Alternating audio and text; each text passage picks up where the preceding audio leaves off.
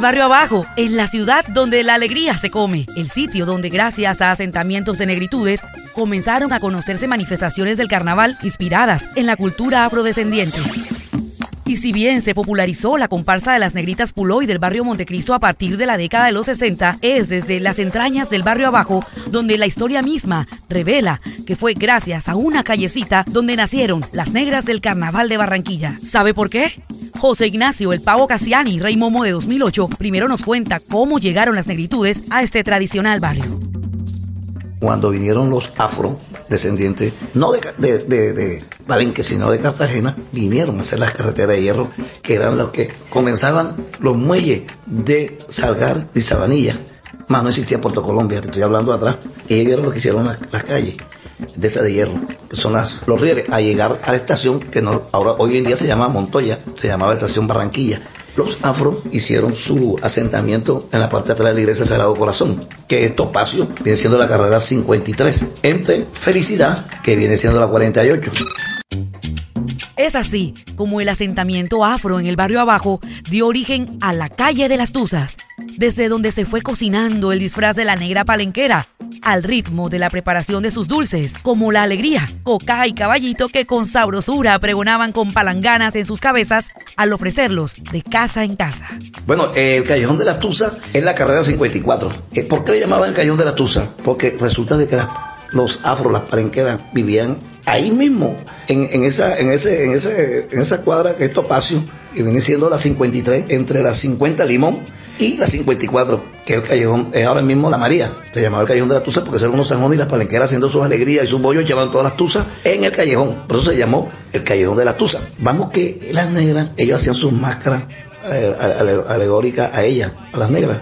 Y pues ellas se disfrazaban de ese teto, hacían su, su parodia. Pero que quede claro, las negras del barrio abajo no son las mismas negritas Puloy que desde 1984 comenzaron a participar en los desfiles. Y esta es la explicación.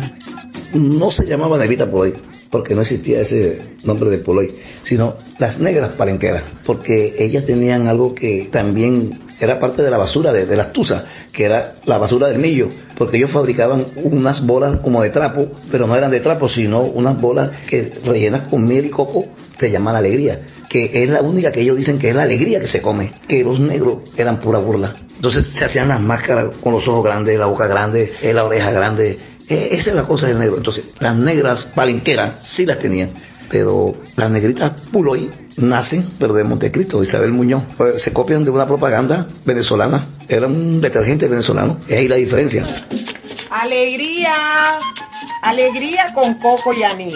Barranquilleros, cómprenme a mí, que vengo del barrio abajo, donde el carnaval se vive y se goza con la única alegría que se come en el mundo, la alegría con coco y anís. Alegría con coco y anís.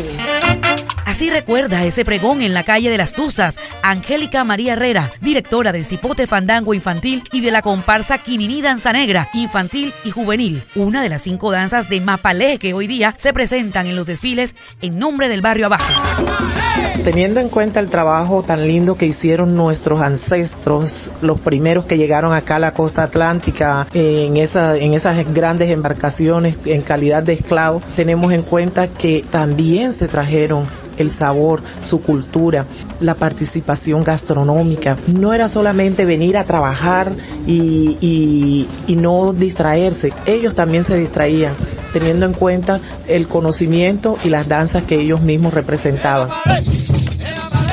Y ese aporte de las negritudes al barrio abajo y al carnaval se fue mezclando como el millo, coco y anís para deleitar con la riqueza de sus comidas. Josefina Casiani es toda una institución a la hora de hablar de los platos que convierten al sector en un destino turístico y gastronómico. El barrio abajo con sus comidas callejeras, las comidas de esquina, de, de casas, dentro del barrio abajo que hay muchas, o sea, y todo lo que es parte de sancocho, ya los sancochos que son tradicionales, son sancocho costilla, sancocho rabo, toda esta parte que conforma una parte de, vida a, cualquier persona que llegue como turismo, como a los habitantes locales de aquí del barrio. Es así como el sancocho de Guandú logró ser reconocido por el Ministerio de Cultura por mantener la tradición oral. Hay sancocho para parranda, eh, para eh, matrimonio, para despedida, para cuando viene un amigo del extranjero. Y por supuesto sancocho para el carnaval. Y también sancocho para el carnaval. Pero ¿cómo es el barrio abajo de hoy día? ¿Cuál es el aporte vivo que hace al Carnaval de Barranquilla cada año? Espere la respuesta en nuestra próxima entrega. Con la producción de Daniel Santos, Diana Comas, Atlántico de Noticias.